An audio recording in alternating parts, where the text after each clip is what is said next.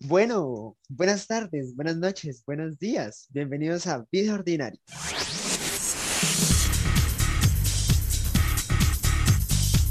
Bueno, ¿cómo están todos? De verdad, muchas gracias por escuchar este podcast. Vamos hoy con mi compañero Tomás Fuentes. Hola a todos, espero que la estén, la estén pasando muy bien y espero que disfruten mucho este episodio. Tenemos un súper invitado. Y yo, Juan David Martínez, muchas gracias por escuchar este podcast y de verdad, muchas gracias, Juan Sebastián, por estar acá con nosotros en el día de hoy. Muchas gracias muchachos por la invitación. Tomás, Juan, a todos un saludo muy especial y bueno, que pasemos un buen rato. Señor, todos esperamos eso. De verdad, muchísimas gracias por aceptar esta invitación. Y bueno, para empezar, para la gente que no te conoce, ¿quién es Sebastián Parada?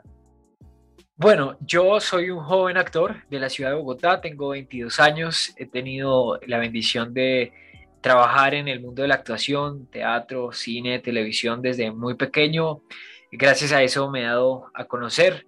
Aparte, soy estudiante de zootecnia en la Universidad UNAD, eh, me encanta el campo, me gusta mucho mi país, amo mucho mi país y, quiero trabajar y aportar en lo que pueda para que tengamos un país cada vez mejor.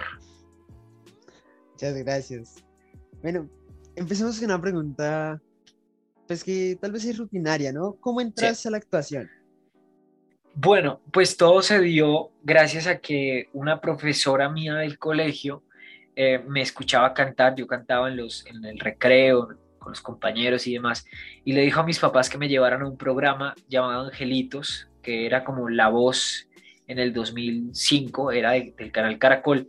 Me presenté y, pasé la audición, estuve en el programa y gané junto a 25 niños el programa y se me abrieron las puertas gracias a eso en el, en el en Caracol eh, y empecé a trabajar en Caracol en programas como Club 10, eh, después pasé a hacer teatro eh, y pude hacer novelas y ya ahí como que me di cuenta que eso era lo que amaba y lo que quería hacer el resto de mi vida. Wow, impresionante, ¿no?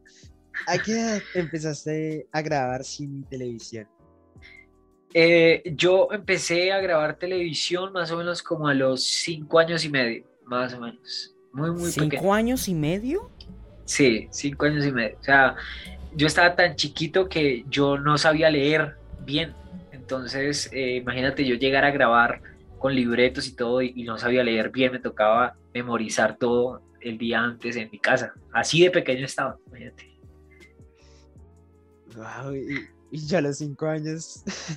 la verdad no me acuerdo, pero Yo a los cinco años, literalmente, yo a los cinco años literalmente dormía, eh, nada más hacía, eh, es increíble. Sí, imagínate, pues, como te digo, es una bendición, fue algo que, se me dio y, prácticamente que desde que tengo memoria he estado trabajando en televisión y pues me encanta. De verdad, nos encanta escuchar eso, ¿no? Planeta Bichos, ¿no? ¿Cuál fue la dinámica de ese programa? Bueno, fue un programa que llegó a mi carrera debido a que estaba en una novela en el canal RCN y me, ofrecieron el casting, lo, hice, eh, pasé. Al principio fue un reto que la verdad me daba mucho pánico porque nunca había presentado, es, era algo completamente diferente para mí, pero fue una etapa muy bonita donde uno se da a conocer no como el personaje de la novela, sino como, como Sebastián Parada, ya un poco más eh, la persona, ¿sí? Entonces, eso es muy bonito. Además, el compartir con tantos niños y, de cierta manera estar presente en la vida de muchos jóvenes y niños eh, en, Colombia, eso es muy chévere, porque muchos jóvenes me dicen, no, mira, yo crecí viéndote. Y eso, la verdad, pues lo llena uno de mucha felicidad y de mucho orgullo de que el trabajo que uno hacía, pues valía la pena, aunque sea podía sacarle una sonrisa o, divertir a alguien, distraer a alguien durante un rato el fin de semana y que se olvidara del colegio, de los problemas y, demás. Eso es una etapa muy, muy bella. Qué hermoso, qué hermoso, ¿verdad? Interesante. Para la gente que no sabe, eh, Sebastián participó en Planeta Bichos. Eh, era un programa de RCN, si no estoy mal, ¿cierto? Así es, es un programa de RCN. Pues no sé si alguna gente te reconoce en la calle. Yo creo que sí, ¿no? Por lo que dijiste anteriormente.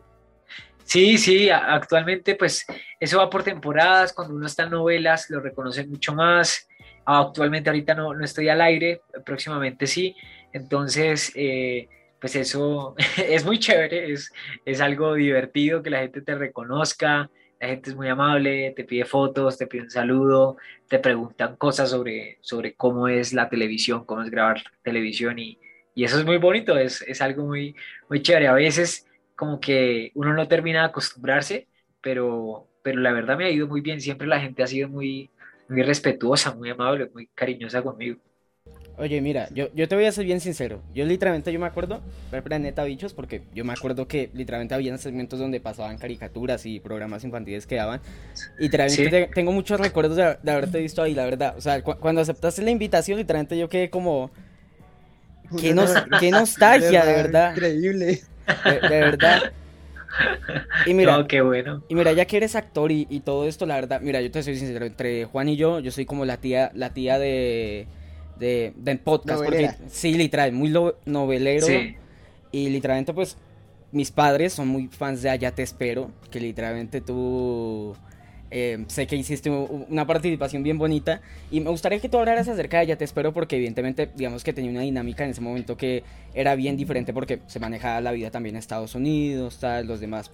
Aparte tener también de compañero a Sebastián Martínez que hoy en día también lo está lo está petando mucho pues con lo que sería esta que no se pare, tal. Entonces me gustaría que hablaras un poco acerca de ella, te espero que la verdad personalmente también me acuerdo mucho haberla visto. Claro, pues ese, ese ha sido el proyecto más importante que yo he hecho, sin duda alguna es el proyecto más, más grande, más importante, el proyecto que me abrió puertas en muchos lugares y, y con el cual aprendí eh, muchas cosas a nivel profesional. Fue una experiencia muy bonita, fue un año de, de grabación donde pude compartir con personajes como, bien lo dijiste, Sebastián Martínez, Alejandra Borrero, el Gordo Benjumea, que ya falleció, o sea, eh, uno de los mejores actores de, nuestro país, sin duda alguna, estuvieron ahí en esa, esa, en esa serie y, y, fue un privilegio poder compartir ahí con ellos, les aprendí muchísimo, Sebastián fue como un papá para mí, no, más que un papá, como un hermano, porque era, era súper juguetón, amigable, súper chévere, súper bacán. Eh, la verdad, para mí era como ir al colegio, o sea, yo, yo me iba a, ir a divertir. Eh, la, esa es la realidad, jugábamos todo el tiempo, bromeábamos todo el tiempo. Eh, fuimos a Nueva York a grabar esta serie que trataba sobre la migración ilegal a otros países en este caso Estados Unidos, pues fuimos a grabar allá y fue una experiencia increíble. La primera vez que yo, visitaba este país, muy, muy hermoso. Eh, y, y, grabé pues en una de las ciudades más icónicas del mundo y que hemos visto todos en el cine, que es Nueva York. Grabé ahí en, en, en, el centro de la ciudad, en Times Square, donde están estas pantallas y toda esta publicidad que hemos visto en las películas. Grabé ahí y pues fue una experiencia wow, impresionante, un sueño hecho realidad y, y es una novela que la gente recuerda mucho que, y que además se ha transmitido en muchos países eh, y la gente se identifica mucho con ese tema, sobre todo los latinos que están en Estados Unidos, eh, le escriben a uno de que se vieron la novela, de que han vivido cosas similares, entonces fue un trabajo hermosísimo, espectacular, espectacular.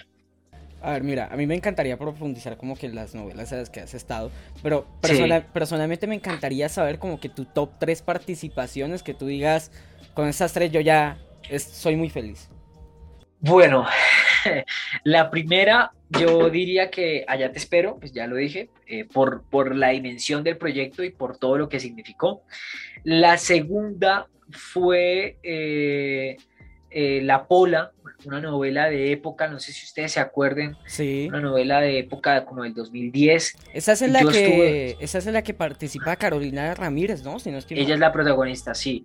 Yo estuve cuando La Pola era joven y, tenía como su familia, sus hermanos, y yo era uno de los hermanos de, ella, estaba en, las primeras etapas de la novela y fue, uff, fue espectacular porque era grabar algo de época, que es muy raro que en este país se haga, eh, entonces eso fue increíble, grabar algo de, la independencia de Colombia, el vestuario, las armas, las locaciones, eh, que hay caballos, que la gente cómo está vestida, eso es, eso es increíble. Muy difícil de hacer, pero increíble. Y, y yo diría que en tercer lugar, eh, pues no ha salido, un proyecto que grabé hace poco, eh, se va a llamar Ligeramente Diva, que es para México. No sé si vaya a salir de pronto en, plataformas de, de, series como Netflix y esto, creo que sí. Entonces, ¿por qué, ¿por qué la pongo en el tercer lugar? Porque eh, era algo para México y, y, actué pues en acento mexicano, la primera vez que hago un acento que no fuera colombiano. Entonces eso para mí es, es un logro muy importante y un reto muy importante porque era hacerlo de verdad con gente mexicana y, y que todo sonara bien y, me divertí mucho haciéndolo y pues espero cuando la gente lo vea también se pueda divertir mucho. Es una, una comedia y la pongo ahí en tercer lugar. Ojo, eh, yo, no me esperaba eso, eh, yo no me esperaba eso. Eh, porque es que, o sea, por ejemplo, yo ahorita mismo se me vino a la cabeza que hace poco tuviste una participación en Enfermeras que enfermeras, pues a propósito ya está a punto de terminar, pero digamos que yo, yo voy a ser bien sincero, tu personaje, eh, literalmente yo tenía como una, un sentimiento de amor-odio, ¿no? Pues por todo lo que tiene que ver con Héctor y, todo eso. Sí, no, o sea, yo soy la tía, yo literalmente me sé los detalles. Eh, y realmente, ¿cómo fue la construcción de ese personaje? Porque muchas veces uno siente que uno en televidente puede pensar que de pronto esos personajes son personajes literalmente sacados dentro, debajo de la manga y que realmente no puede llegar a tener un buen trasfondo. Pero para, para la construcción de ese personaje, ¿cómo fue? Bueno, para la construcción de ese personaje, bueno, primero llegar a un proyecto que ya llevaba bastante tiempo realizándose, donde además ellos eh, como que cada capítulo tratan de meter algo nuevo, un actor nuevo, y así van variando todo el tiempo. Entonces eso genera una, un grado de, complejidad a la hora de realizarlo muy grande porque están cambiando constantemente de equipo de trabajo y eso lo hace más difícil. Entonces, en este personaje, pues eh, hice el casting, eh, era basarme pues en un, personaje que ya existía, que es el papá, que era Héctor. Eh, entonces lo que yo hice fue un, estudio viendo la serie de cómo era como su actitud, de dónde venía y tratarme de acoplar a eso. Y ya después, pues me gano el casting, tengo las charlas con el director, era, era pues leer el libreto y tratar de, de acoplar esta, esta, este personaje, un muchacho eh, que era un poco terco a tomar esta decisión con su papá, que eh, era un poco inmaduro, entonces ahí es donde generaba esa, por lo menos qué bueno que me lo digas, esa relación amor-odio eh, y, que, y que sí como que hizo sufrir al televidente, supongo yo, no de pronto por, la, por lo fuerte de las escenas, pero también por, por lo terco que era y por, por las situaciones que tuvo que vivir. Entonces sí, claro, implicó, implicó mucho trabajo eh, y también implicó un desgaste emocional muy fuerte a la hora de realizar esas escenas. Ha sido una de las escenas que yo, por lo menos en mi vida, profesional en las que más he llorado, porque lloro casi todo el capítulo.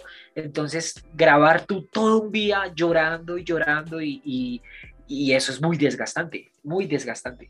Pero gracias a Dios se logró y, y el resultado fue muy bueno. Y gracias al, al, trabajo del director, que ellos son los que lo guían a uno conforme al libreto. Más o menos yo te diría, fueron como una semana de ensayo antes de ir a grabar, juicioso, ahí y ya grabando fueron como cuatro días. Más o menos eso es lo que nos tomó hacer ese, ese capítulo. Bueno, pues cambiando de un poco ya a otras, bueno, como a otros lugares, ¿no? Tu canal, próxima parada. ¿Cómo te ha ido con eso? ¿Puedes contarnos un poquito de ello? Muchas gracias por mencionarlo. Yo, bueno, tengo esta iniciativa con mi hermano. Próxima Parada es un canal que nace de las ganas de viajar, de conocer nuestro país y de mostrárselo al mundo. Eh, empezamos a realizar este proyecto ya desde hace como tres años y medio, cuatro años, eh, y ha sido pues muy divertido, lo hemos podido grabar cuando, cuando podemos, porque no todo el tiempo uno puede estar grabando, hay obligaciones, hay, trabajo, yo por lo menos vivo en la ciudad de Bogotá, no me queda a la vuelta de la esquina ir al mar, pero trato de, hacer lo que más puedo y, y es muy divertido. Eh, Actualmente nos estamos enfocando hacia sacar eh, tops sobre datos turísticos de nuestro país y que la gente que va a viajar a nuestro país o, los mismos nacionales, pues tengan opciones a la hora de poder viajar y ha sido muy bueno. Por lo menos tenemos un video que tiene más de 1.500.000 visitas y, y, ahí va creciendo la comunidad. Y lo bueno es que la gente de otros lugares o los viajeros nos escriben, oye mira, vi tu video y fui a tal lugar y seguí tu recomendación y me fue muy bien y eso es lo importante, la gente, la idea es que la gente tenga eh, una forma rápida de conocer nuestro país y que se anime a venir apoyando el turismo nacional. ¿Cuáles son tus top 5 lugares favoritos de Colombia? Uf, no. Esa pregunta está muy difícil. Eh, yo diría que eh, podría ser primero Cartagena. Cartagena por toda la, oferta turística, sí. Primero hmm. Cartagena. Sí. Cartagena hay mucho por hacer, mucho, Literalmente, uno, yo diría que el mejor viaje que he tenido, digamos que yo he tenido la oportunidad de viajar fuera del país, pero el mejor viaje que yo he tenido ha sido en Cartagena, de verdad. Por dos. Top, top Cartagena, 100%. Total, tu Cartagena es hermosísimo eh, y demasiada, demasiada cosa que hacer. Eh, Cartagena, eh, segundo pondría Villa de Leyva, aquí en, Boyacá, aquí al ladito. Y, tercero, uy, no, qué difícil. Tercero, yo pondría lo que es Bucaramanga y los lados de Santander. Mi familia es de allá, entonces eh, es muy hermoso ir al Cañón del Chicamocha, eh, la ciudad bonita, Bucaramanga, tiene muchos atractivos, la comida, la gente, es, muy hermoso. Pero todo Colombia es espectacular. Todo, todo, todo. Santander. ¿Has todos los departamentos? Ay, que verdad te interrumpo. ¿Has visitado todos los departamentos de Colombia? No, mira que me falta la parte del sur, lo que es Amazonas, lo que es Nariño, esa parte me, falta. Es solamente eso de allá abajo. De resto, todo lo he visitado, todo. Ojo. muy, muy chévere. Me parece que a veces uno se pone metas de viajar a otros lugares y no conoce tanto el país. Y es claro. no sé, raro. Siento que uno a veces tiene que primero conocer el país y ahí sí extenderse al mundo. Exacto, pues digamos que no es una obligación, ah, pero, pero la gente cree que viajar es solamente ir fuera del país y no, o sea, Colombia es realmente espectacular, entonces eh, por eso hice próxima parada, para que la gente se anime y vea que hay cosas que es que uno no se imagina, no le pasa por la cabeza que existan acá en Colombia. Sí, literalmente, es que, o sea, antes habíamos hecho un episodio del podcast hablando sobre las vacaciones, sitios, tal. Y pues profundizamos pues en la parte más internacional porque pues realmente había muchos sitios que nos gustaba tal. Entonces hablamos de los sitios que nos gustaría ir a visitar. Entonces, pues te queríamos, queríamos tocar este tema de Colombia porque evidentemente también hay muchos sitios del país que vale la pena visitar. Y por ejemplo, a mí me sorprende que en el tercer puesto hayas puesto Santander. Es decir, pues yo no, yo no he ido a Santander y me gustaría que hablaras un poco más como de acerca de cómo, de cómo fue tu experiencia, tal. Pues para, para, por ejemplo, no sé, si a nosotros nos quisieras vender la idea de, ok, eh, vamos a Santander, ¿cómo sería? Ok, bueno, lo primero es que mi familia es de allá, entonces es, es, es una zona del país que conozco prácticamente a la perfección. ¿Qué es lo bonito de Santander? Bueno, eh, primero su capital, Bucaramanga es una ciudad que ahorita actualmente tiene un desarrollo impresionante, es una ciudad con un clima perfecto, más o menos está a los 23 grados, donde se come muy rico, están las famosas arepas, tamales santanderianos, además las mejores comidas rápidas del país están en Bucaramanga, las mejores obleas del país están en Bucaramanga. Si ustedes van a Bucaramanga, van a poder visitar toda la cantidad de parques que tiene, por eso es la ciudad de los parques, es una ciudad muy hermosa, además económica para el viajero. Allá ustedes van a comer con muy poco dinero y van a comer sabroso y en cantidad. Aparte de, eso, pueden ir a los alrededores de Bucaramanga. Hay toda clase de cascadas, caminatas naturales, pueden hacer parapente y pueden ir al cañón del Chicamocha, que es el cañón natural más grande del planeta es una de las maravillas de este, de este mundo y es sencillamente impresionante. Lo pueden recorrer en carro porque la carretera va por todo el cañón, es una cosa alucinante, o pueden pasarla en telesférico, o pueden volar en parapente sobre el cañón y visitar el parque eh, Chicamocha y, y, hay un parque acuático impresionante ahí. Y varios de los pueblos más hermosos de este país, tipo Villa de Leyva, están en Santander, entre esos Barichara, que se compite con Villa de Leyva ese puesto de el pueblo más hermoso de, Colombia, entonces recomendadísimo que vayan y se pierdan por todos los pueblos de, de Santander. Esa sería una pequeña, un pequeño resumen. Oye, qué cool, de verdad, qué cool. Digamos que... Bonito, bonito ese Sí, sí, es muy bonito. hermoso. Sí. Es hermoso. Digamos que a mí, por ejemplo, me gustan sobre todo, pues, tengo que ser sincero, los sitios que son un poco más como de playa, de, despejar, ¿sí? Pero me lo anotaré, ¿eh? Me lo anotaré. Claro, allá, por allá te esperamos. Súper bienvenido, por favor. Ok, ok. Y digamos que sitios internacionales que tienes también top 5, tienes pues, algunos seleccionados. Pues no, no he viajado tanto al extranjero, solamente conozco Estados Unidos y Venezuela. A Venezuela fui en su momento hace como cuatro años a Islas Margarita, muy hermoso, uff, espectacular. Lo recomiendo a ojo cerrado, aparte que para el colombiano resulta económico eh, viajar allá. Y, Nueva York, que es la otra ciudad que conozco, entonces eh, las dos las recomiendo. Nueva York es impresionante, lo que es un poco costoso. Pero, sí, pero sitios que a ti te gustaría visitar. Uf, mira, yo quisiera, eh, si Dios me lo permite, eh, este año a finales o de pronto a principios del otro, darme una travesía por toda Europa, ir por las principales ciudades de, países como España, ir a Madrid, a Barcelona, eh, poder ir a París y darme un buen tour por Italia. Italia yo creo que es de los países que más me llama la atención por la comida, por la cultura, por, sus pueblos, su arquitectura, su historia además. Creo que Italia la pongo como en ese primer lugar. Yo hace poquito fui a, esos, a esos lugares, hace unos meses. Sí. Pero es un viaje que a uno le abre la mente. Uf, pero uno ve tanta cosa. Por ejemplo, si vas a Florencia. Sí.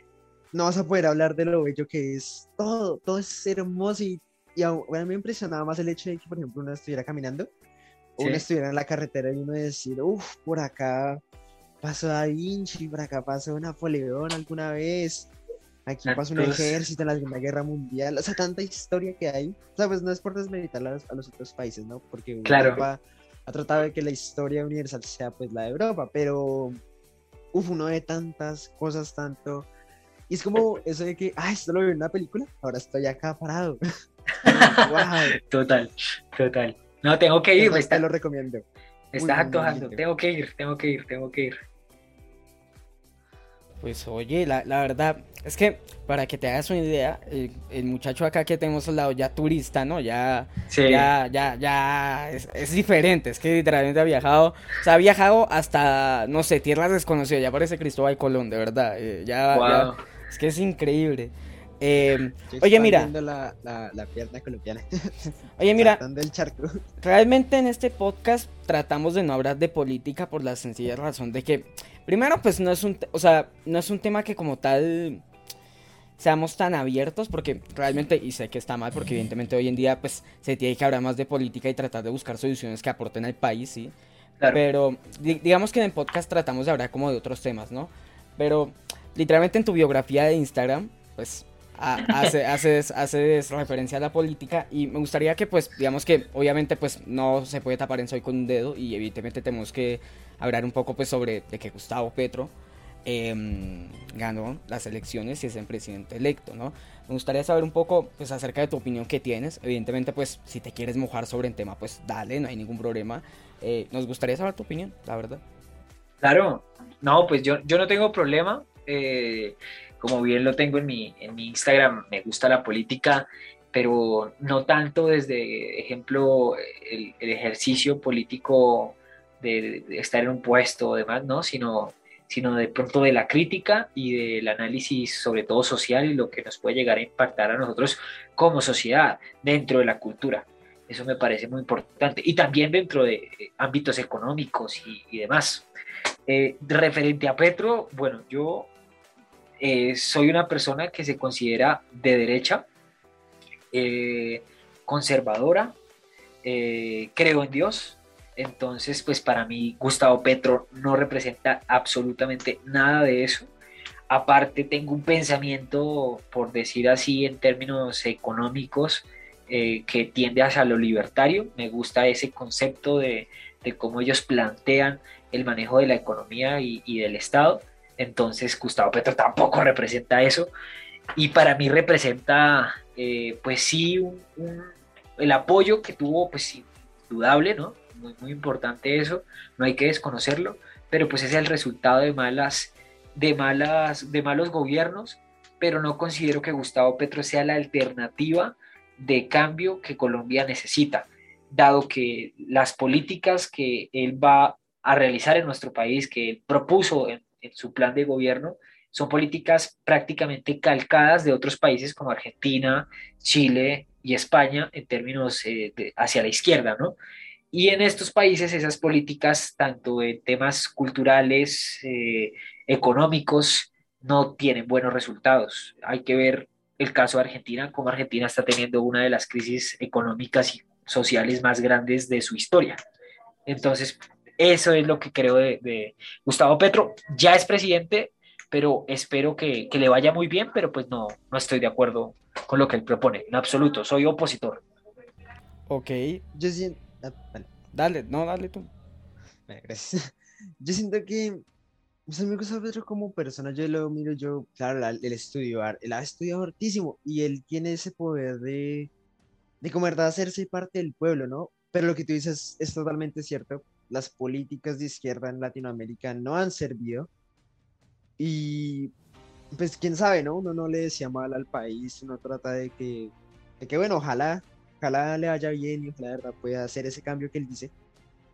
Pero es, va a ser muy, muy difícil, ¿no? Y a un futuro, pues, quién sabe cuál sea el resultado. De todas formas, también la otra parte pudo haber tenido un resultado totalmente diferente, ¿no? Es difícil hablar del futuro, más de política, pero sí va a ser, va a ser interesante, ¿no? Cómo vaya a evolucionar el país poco a poco. Sí, eso es verdad, o sea, eh, yo por encima de lo que piense, eh, no quiero que le vaya mal, porque si le va mal, nos va mal a todos. Entonces, lo ideal sería que nos callara la boca a todos pero eh, pues obviamente no, no, estoy de acuerdo con él, principalmente por lo que dice, o sea, los resultados no, no han sido los mejores. Espero que esto sirva para que de pronto otro tipo de movimientos o de líderes políticos con otros movimientos limpios fuera de, ejemplo, el Centro Democrático, fuera de la U, fuera del Conservador, como partidos políticos tradicionales de este país, se generen nuevos movimientos para que tengamos otras caras y que dejemos atrás todo eso que, que pues tanto daño ha hecho. Cosas buenas también se han hecho, sí, claro, eso no hay que desconocerlo, sí, pero obviamente pues en este país creo que estamos gritando eh, fuertemente por un cambio y por, porque queremos y necesitamos otro tipo de, de cosas. La verdad, siento que Colombia siempre está muy dividida, ¿no? Desde sus inicios siempre ha sido, siempre ha sido dos bandos dándose entre los otros. Cuando subía el uno, el otro, el otro trataba de derribar.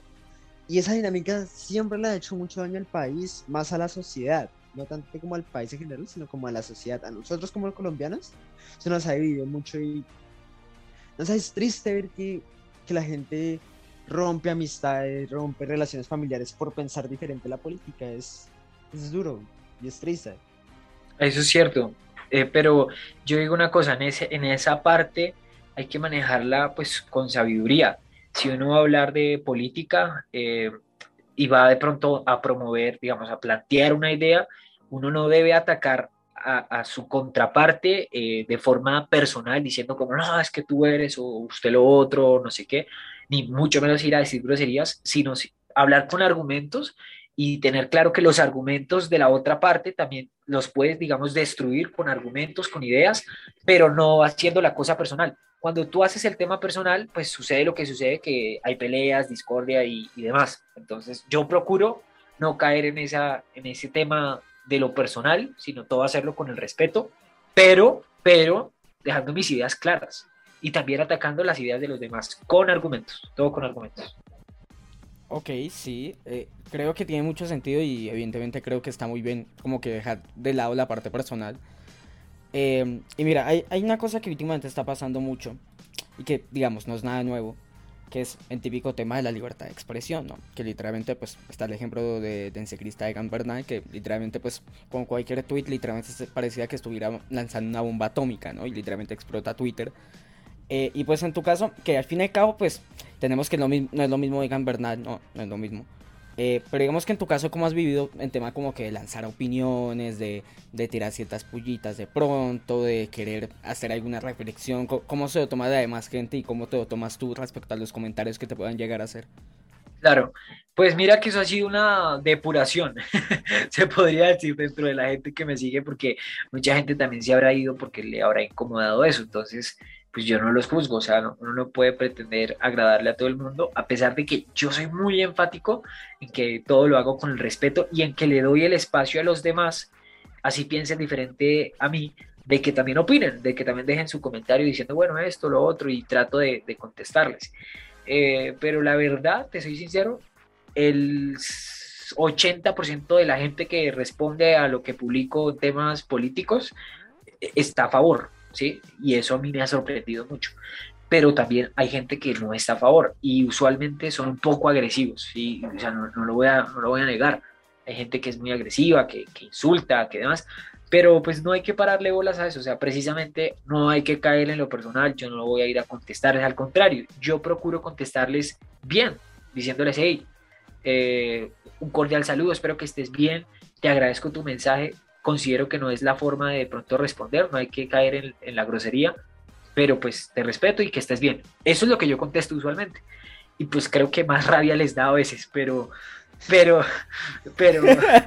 buena táctica, eh, buena táctica. Oye, saludo cordial, hasta la próxima, que te vaya muy bien. sí, yo soy así, que te vaya bien, un abrazo. Y, y, hay gente que de pronto ve eso y dirá, oye, pues creo que sí cometí un error, entonces caen ya otra vez en, el debate de los argumentos y eso, como hay otros que se ofenden peor y se van, listo, no, no podemos hacer nada.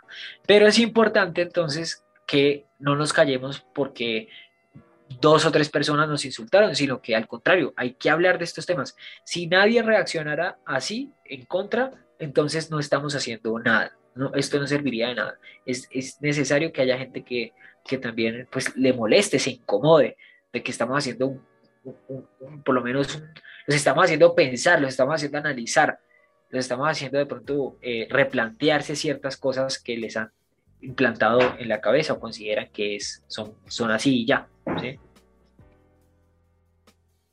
Ah, ok, listo. Pues creo que es buena estrategia, la verdad. Creo que es buena estrategia y aparte pues hoy en día literalmente, es lo que voy con lo de Gan Bernal, literalmente uno tira un tweet y ya ya uno lo recancela, ya mejor, ya. Y, lo peor es que Egan, pues, es ciclista, ¿no? Al fin y al cabo, o sea, no. Es decir, muchas veces en las personas está como que el hecho de que el argumento está de que, oye, no eres, eres ciclista, pues no opines, ¿no? Está como que esa cierta censura también, entonces ahí ya se genera un problema y ya, pues. Realmente, realmente, pues, es decir, pasan muchos países, pero en este país, sobre todo acá en Colombia, como que sí se remarca, se remarca en que pues hablar de política, que se debería hablar política sin, sin ninguna, mm, como sin ninguna amenaza, ¿no? De que, pues, si dices esto, pues, chao. Em, pero digamos que acá como que esa libertad de expresión pues queda como que en palabras y no en hechos, ¿no? Entonces, Exacto. sí es como un problema, ¿no? Exactamente. ¿Y sabes qué pasa? Eso que tú dices es muy cierto, de que a veces le van a decir a uno, no, es que tú eres tal, entonces tú no puedes opinar.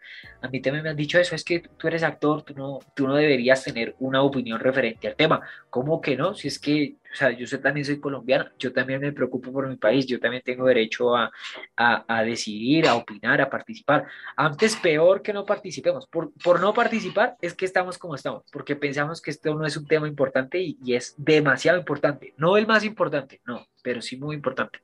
Eh, ejemplo, yo uno de los temas que más hablo en mis redes sociales es el tema del aborto. Hablo mucho en tema, en el, del tema del aborto. Y, y, a mí el, no sé, 90, 80% de las personas que me siguen son mujeres. Entonces es, es peor aún porque este tema va para ellas. Entonces eh, hay chicas que, aunque, aunque casi todas están a favor, hay chicas que me dicen, eh, pero tú no puedes opinar porque eres hombre. ¿Por qué? ¿Por qué, por qué no puedo opinar si soy hombre? Eh, ¿Por qué no puedo participar de temas políticos cómo es el aborto, porque ya se volvió tema político, porque, ejemplo, vamos a poner de nuestros impuestos para pagarlos, por ejemplo. Entonces eso ya hace que nosotros tengamos que ver en ese tema, tenemos que participar, debatirlo, hablarlo, charlarlo. Este es en favor o en contra, pero todos tenemos que participar porque esto no es, eh, no sé, el gobierno de las mujeres o el gobierno de los hombres, no, esto es el gobierno de todos, todos tenemos que participar. Sí, es verdad, sí, es verdad, yo creo que la gracia está en como toquemos todos los temas, porque en todos los temas hay su, parte positiva y su parte negativa, ¿sí? Exacto. Te, te doy un ejemplo, en nuestro colegio, pues tenemos modelos de Naciones Unidas, ¿no?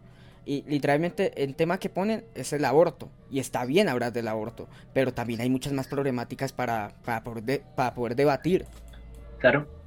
Hay muchos, muchos temas. Eh, ejemplo, si ustedes entonces los van a poner a hablar del aborto, qué bueno que entonces hablaran de ese tema de una forma de pronto imparcial o que por lo menos los dejaran opinar lo que ustedes consideren que, que sea, ¿no? Eso es, eso es lo importante. No solamente que les digan, no, es que tiene que ser así o tiene que ser así, y, ya, ¿no? Eso no, no, puede pasar. Para ti, ¿cuáles son las grandes problemáticas que te actual, actualmente en país? yo te diría que la más importante es la justicia, porque cuando la justicia como que encierra todo, si, si eh, tenemos un buen aparato de justicia, eh, vamos a bajar la corrupción, las inversiones que se tengan que hacer se van a realizar de la forma que es. Ejemplo, el tema de conflictos eh, de, por estos grupos armados va a mejorar. Temas como el aborto, si hay justicia, entonces vamos a reconocer, ejemplo, que desde un principio hay vida en el ser, de que la mujer, en vez de ofrecerle un aborto, la mujer que ha sido vulnerada, atacada, violada, en fin, en vez de ofrecerle eso, tienen es que ofrecerle justicia, de que capturen a la persona que la maltrató, de que el Estado la acompañe, de que el Estado responda porque no ha sido capaz de ofrecerle seguridad. Como que todo gira muy, muy de la mano a la justicia y creo que ese es uno de los mayores problemas que tenemos. Pero eh, tenemos que ser conscientes que como seres humanos que somos imperfectos, eh, nosotros no somos justos, nosotros no somos del todo buenos. Entonces, ese es un gran problema que va a tener todas las sociedades, la justicia el ser humano tiende siempre, casi siempre, a la maldad, a ser injusto. Yo creo que otro problema que tenemos como colombianos es que de verdad a veces no participamos, ¿no? O sea, lo que estás diciendo anteriormente es increíble que durante todas estas elecciones, durante todos estos años, vote la mitad o un poquito más de la mitad o un poquito menos de la mitad de la población, ¿no? Es impresionante, una vez me contaban que una vez un, un, presidente fue electo con dos millones de votos, o sea, porque el colombiano no podrá salir y decir, yo quiero que este, o esta idea o este personaje nos dirija, o bueno, algunos temas más. Es, difícil, ¿no? Y a veces uno dice, pero ¿por qué no salen? Pues yo creo que eso es como un tema cultural, primero que todo, o sea, nos falta la cultura, la educación de, de participar y de conocer un poco más estos temas. También es culpa de que en muchos lados no llegará la educación como debe llegar. También es culpa de que eh, en muchos lugares apartados la gente pues le significará un trabajo de desplazamiento y demás muy importante para poder llegar a su lugar de votación. Eh, las amenazas de los grupos armados y yo creo que el más importante es eh, el desánimo de la gente de ver que tantos políticos se suben y no, no cumplen lo que dicen y que van allá a sus poblaciones, a su pueblo y, van allá y hacen el discurso y les prometen y lo esto y a la hora la verdad no, pues no, no pasa nada. Entonces, pues dime tú, yo también los entiendo, como con qué ganas vas a ir a votar si, si siempre es lo mismo. Pero precisamente eso es lo que hay que cambiar, porque a veces, ejemplo, yo, yo pongo un ejemplo y qué pena soy tan, tan cansón con ese tema del aborto, pero es como el ejemplo que encuentro ahorita en la cabeza. Colombia es un país que el 80% se estima está en contra del aborto. ¿sí? El 80% del país, hablando en términos generales. Pero como el 80% del país, como el 100% del país no participa, pero sí participa la gente de las ciudades capitales, como Bogotá, en Bogotá el tema del aborto es muy fuerte. Entonces acá sí salen a votar, sí salen a marcharse, sí salen a manifestarse y por eso es que hoy tenemos aborto hasta las 24 semanas. Pero si fuéramos y le preguntáramos a la señora del pueblo, de la vereda, de la finquita, si está a favor del aborto, seguramente te va a decir que no. Pero ella no participa políticamente. ves lo importante que, es que todos participemos. Sí, e, es, cierto, es cierto. Digamos, o sea, yo por ejemplo dentro de toda esta última, este último periodo previo a lo que fue como tal ya la segunda vuelta y todo lo que pasó, por ejemplo, yo creo que una de las grandes fallas fue que no se dio ningún debate. Entonces, claro, mucha gente se echó para atrás y fue como de, pues no hubo debate, no, porque obviamente hay hubo mucha gente que como que está en un intermedio de yo por cuál camino tomo o si voto en blanco y no hubo ningún debate entre Rodolfo y Gustavo Petro. Ah. Y creo que fue una de esas de las fallas, ¿no? Sí, claro. Sí, claro, eso fue una falla terrible y ahí tendrá que pues el, el gobierno trabajar en una medida que obligue que, a que los, los, los, candidatos pues acudan a un debate, aunque sea uno, ¿sí? aunque sea uno que tengamos. Pero pues, como te digo, eso es, eso es culpa del Estado y, y, pues también de los políticos de siempre. Eh, eh, hay mi crítica a Petro. Entonces, si era el cambio, sí, no, pues, este, la verdad es que estaban rodeados por, por lo mismo de siempre. Eso es pura estrategia. Y los que pagamos somos nosotros, porque no nos enteramos por quién fuimos a votar. Ejemplo, la gente iba a votar por Rodolfo, ay, es que ese señor... Eh, y, yo voté por Rodolfo porque consideraba que era el mal menor, obviamente lo tengo que reconocer, pero la gran mayoría votaba por Rodolfo diciendo, no, es que eh, ese señor yo lo vi que le pegó un puño a, a otro y ese señor es como muy bravo y yo por eso voy a votar con él. Y yo voto por Petro porque él dice que él es el cambio y, y, y si es el cambio, si él dice, entonces votemos por él. Entonces, si ves que se quedan es con, con lo fácil, con, con, con, lo que está por encima, en vez de de pronto profundizar un poquito más. Pero bueno, eso hace parte de nuestra cultura y de nuestra tarea como jóvenes, empezar a, hombre, vamos a hacer la tarea, sentémonos a leer qué propone Petro, qué propone Pepito Pérez, qué propone este, y a entender cómo funciona el tema. Sí, es cierto. Oye, mira, salgamos ya como está desarrollando la política porque yo la verdad yo no quiero que lleguen antorchas, la verdad. Yo, o sea, sí, no. sí, no.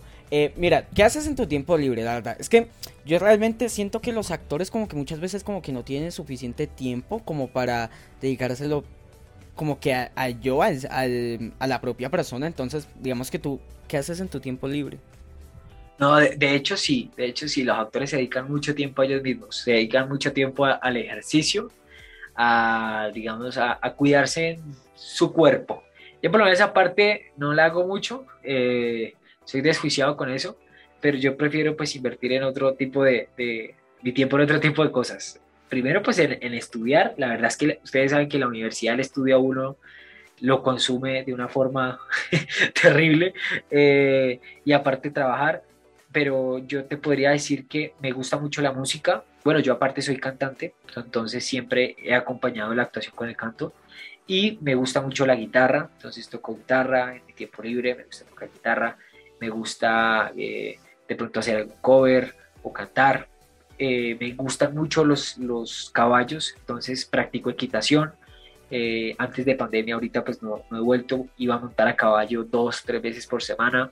Y esa era, ese era mi momento de esparcimiento, de relajación, me siento tranquilo, eh, comparto con un animal que además me enseña muchas cosas, entonces e, ese era como mi pasatiempo, el tiempo para mí, ir a montar caballo yo, yo toco piano y, y, podemos eh, concordar de que la música uno lo relaja mucho, ¿no? Uno puede estar súper estresado y uno toca 5 o 10 minutos y todo se descarga y uno siente que vuela en total, total, total. Me pasa, me pasa exactamente lo mismo. Yo me encierro en mi cuarto, saco la guitarra y puedo durar toda la tarde ahí eh, sacando canciones o, o probando, mirando una cosa a la otra. Entonces siempre recomendable, ¿no? Tener como un, un, hobby, algún distractor. El deporte es muy bueno, exacto, un arte.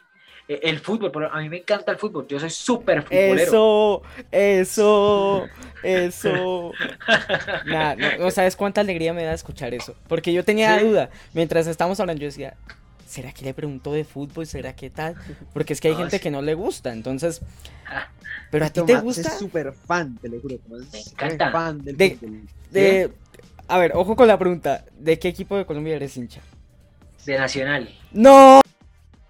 Eh. no. ¿De qué equipo son ustedes?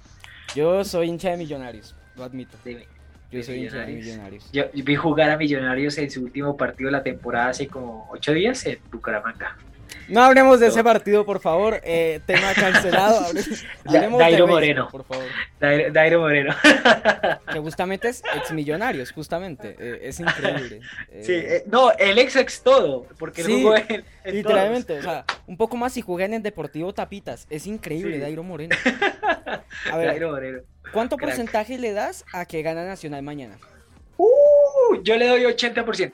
Yo le doy ya 80%. sí. O sea, salvo, salvo una pecho fría muy grande, es que ya está muy difícil. O sea, Nacional tiene que ir a aguantar y ya. Aguantar y ya. Y si le dan el papayazo, ya. Listo. Yo Uno solito. Yo literalmente estaba viendo en partido de ida. Sí. Y pues, todo bien, ¿no? Pues Nacional jugaba lo suyo, tal. Cuando marca en gol Gerson Candelo, yo literalmente me quería tirar por la ventana. Yo estaba diciendo, ¿qué está pasando? Mi vida no tiene ningún tipo de sentido, ¿eh? Qué gol que se marca Gerson Candelo, eh. Una locura, una locura. Y hay que aceptar que es que Nacional no, últimamente no ha jugado eh, muy bien. O sea, la, verdad al equipo sí le falta como ciertos aspectos, pero qué golazo, ¿no? Yo, yo qué frío. Yo no lo podía creer. Yo no lo podía creer. Sí, es tremendo, ¿eh? O sea, ¿tú, ¿tú crees que es candidato a Puskas? Yo no sé. Ah, yo ahí sí no lo creo tanto. O sea, porque es un golazo por, por la distancia y, sí, la puntería, pero hay que mirar también que fue un poco error del portero, o sea, la verdad el portero retrocedió muy mal. No, en partido de, Domínguez fue, fue la verdad, bastante lamentable. ¿eh? Sí, demasiado.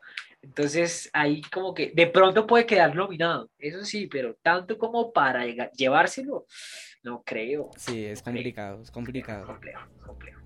Pero, pero bueno, yo soy hincha de Nacional, sí, me gusta, lo trato de seguirlo, pero soy más hincha del Barça. Eso, en eso sí acertamos, vamos.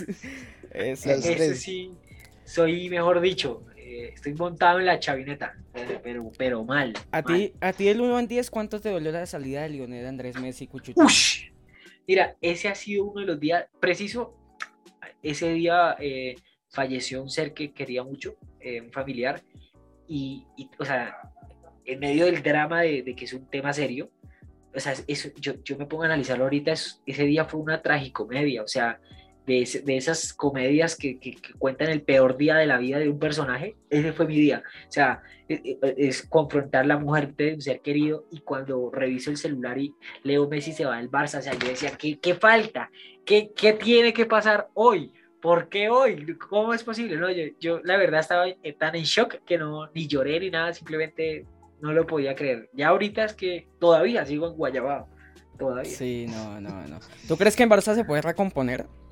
Sí, sí, yo creo que ahorita, pues esperando a ver eh, si llega Lewandowski, eh, si llega de pronto Di María. Eh, yo no creo que Di María llegue.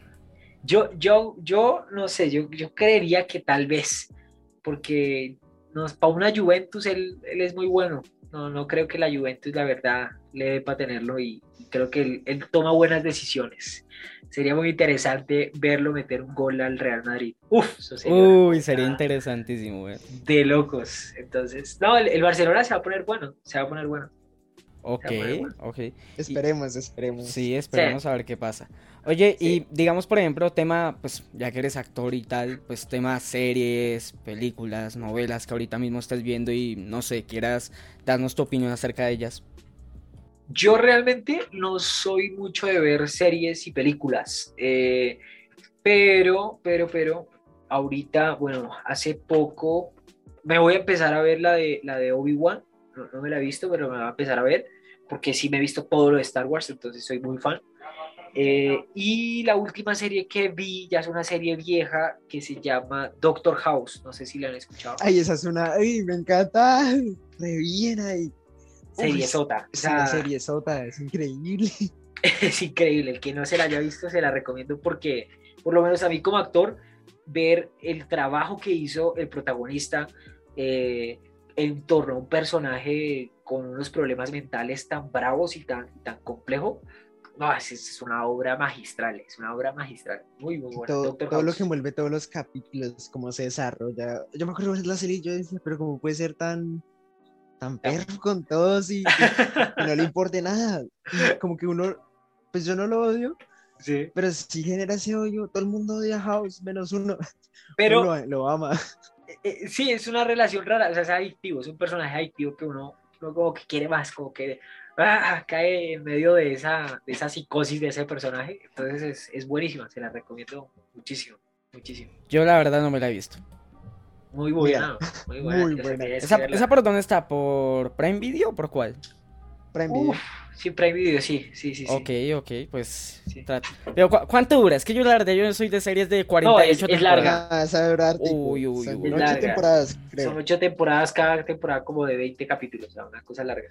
Uy, uy, uy. Es que a ver, yo. Pero si viste. Si viste Grey's Anatomy, te puedes ver Doctor House. es que yo no me he visto. es que yo no me he visto. no, yo no me he visto Grey's Anatomy completa y realmente me quedé como en la temporada 2 y hasta ahí quedé. Sí. No, no, no. Eh, Doctor House es una locura. O sea, para mí, ahorita es de. Yo diría que tal vez mi serie favorita de todas las que he visto. Creo, creo que sí. ¿Tú, prefieres, series así larguísimas o las que ahora, digamos que por ejemplo hacen Netflix y tal, que son cortas como una temporada de 10 episodios y ya? No, más bien larguitas. Me gustan larguitas las, las series, sí, sí, no, tan cortas no, no me gustan. Solamente hay una corta que me gusta mucho que es eh, Chernobyl, no sé si se la vieron, que es de, de, de Amazon, creo. Uf, buenísima, buenísima esa sí es cortica, pero de resto me gustan series largas como Game of Thrones o cosas así, me, parecen muy buenas. Las de vikingos, soy muy fan de vikingos, uf. ¿Tú, crees que en final de Game of Thrones de verdad es una completa decepción o es pura puro humo? Yo, o sea, para los que seguimos la trama, sí es una decepción, o sea, porque esperábamos un poquito más, pero en términos prácticos funciona, o sea, como que estuvimos toda la temporada ahí, enganchados y, funciona. Entonces, estoy en 50-50. O sea, la verdad no sabía responderte. No sabía responder. Ah, ay, no es que yo me acuerdo ese día que salió ese episodio. Fue todo una caos, de verdad. Sí, fue, una locura. Pues yo, yo quedé, yo que me acuerdo que estaba viéndolo en vivo, además, porque ellos los transmitían en vivo por la plataforma. Y yo dije, pero, ¿qué, es lo que estoy viendo? O sea, no entiendo. ¿Ya acabó? ¿Cómo así?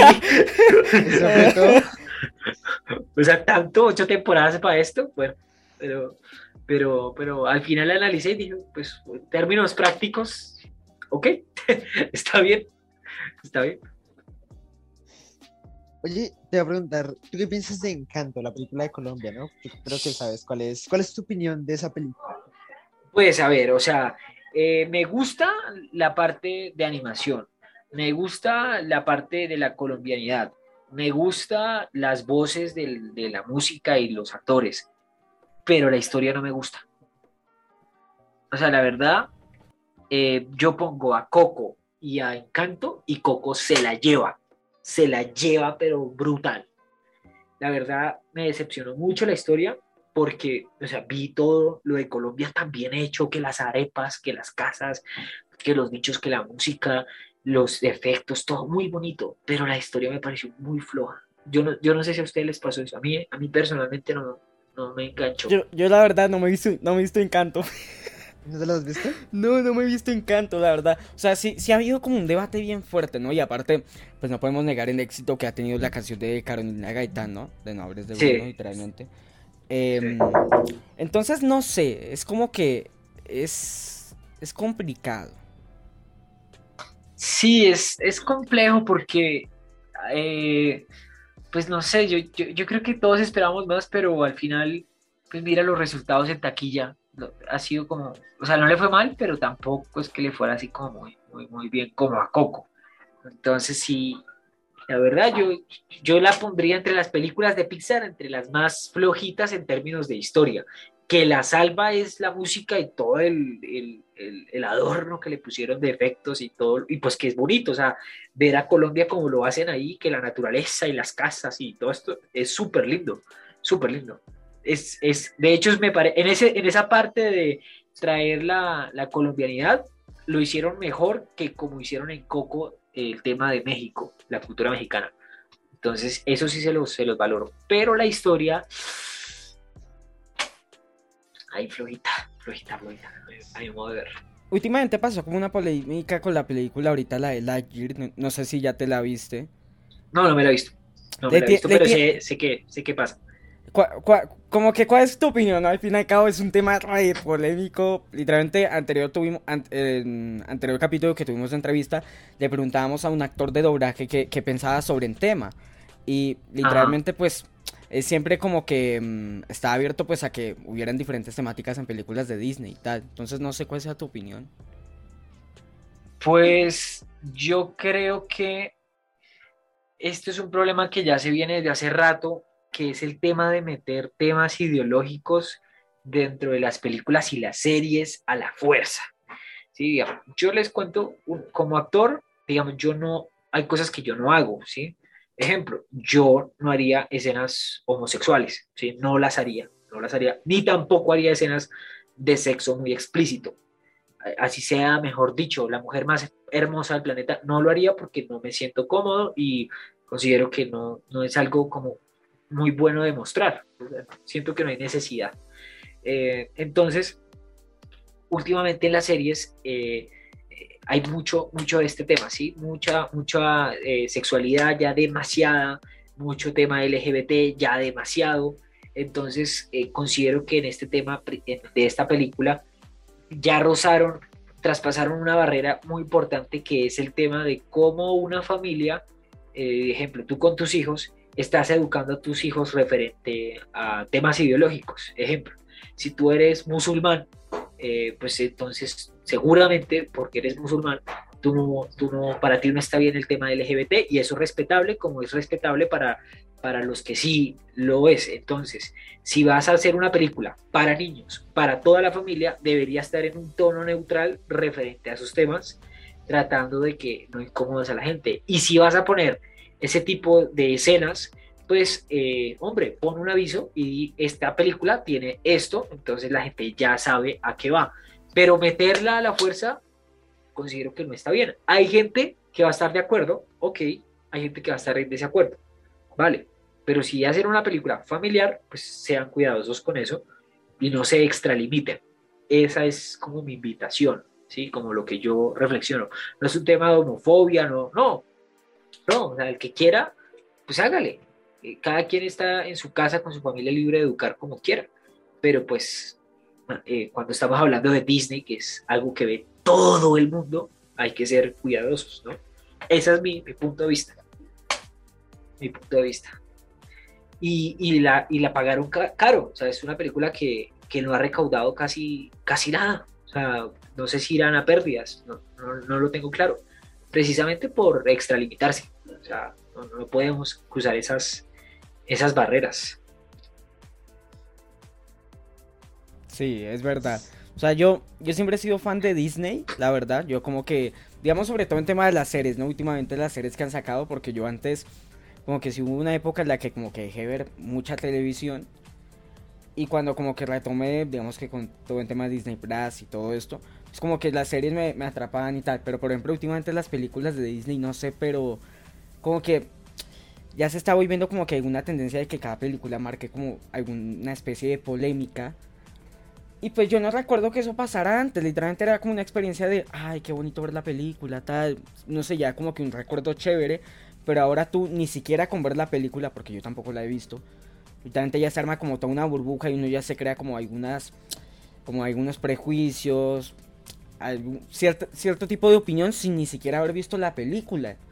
Entonces, entonces yo no, sé por qué, perdón, les interrumpo, yo no sé por qué será, si ya es como que uno ya crece y pues ya le empiezan a interesar otras cosas, pero es verdad que uno no lo atrapa a ver títulos, o sea, yo me acuerdo cuando salió Hotel Transilvania, la segunda, uff, yo me emocioné, busqué el tráiler, no, y, y, salió la cuarta y fue como, de hecho, estaba con unos amigos y yo, oiga, salió tal película, la Hotel Transilvania 4. El, pero como, se salió hace dos meses y yo, ¿en serio? Como que las películas ya no. Yo creo, ya le he hecho la razón que pues uno ya empieza a crecer, uno busca otras cosas.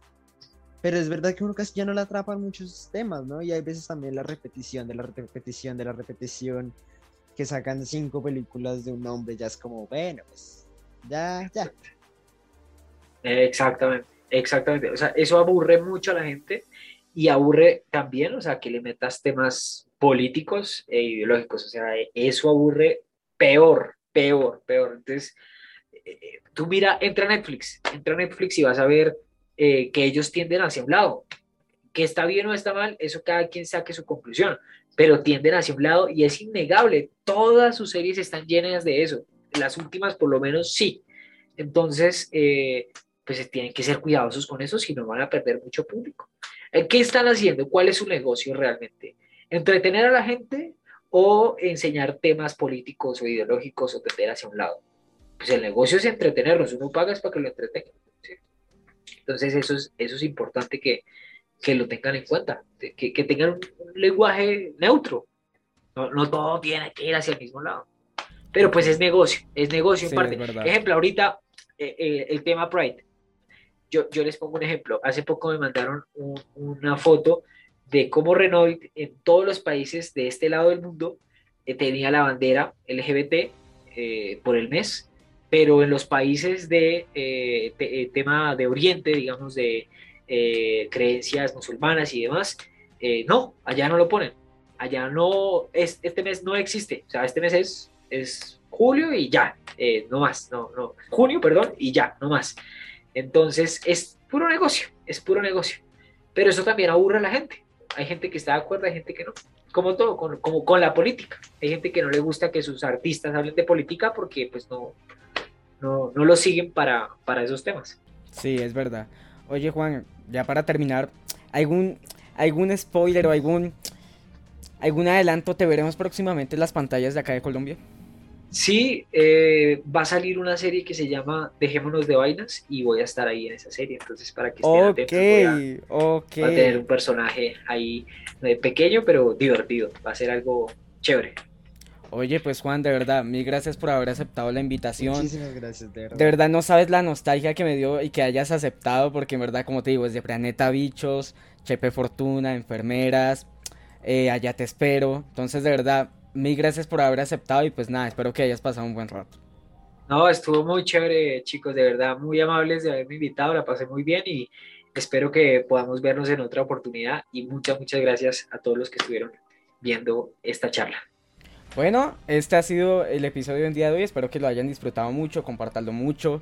Eh, al fin y al cabo tratamos de traer invitados que como que reflejen cierta variedad. Entonces espero que les haya gustado mucho esta, esta entrevista, la charla con Juan Sebastián Parada.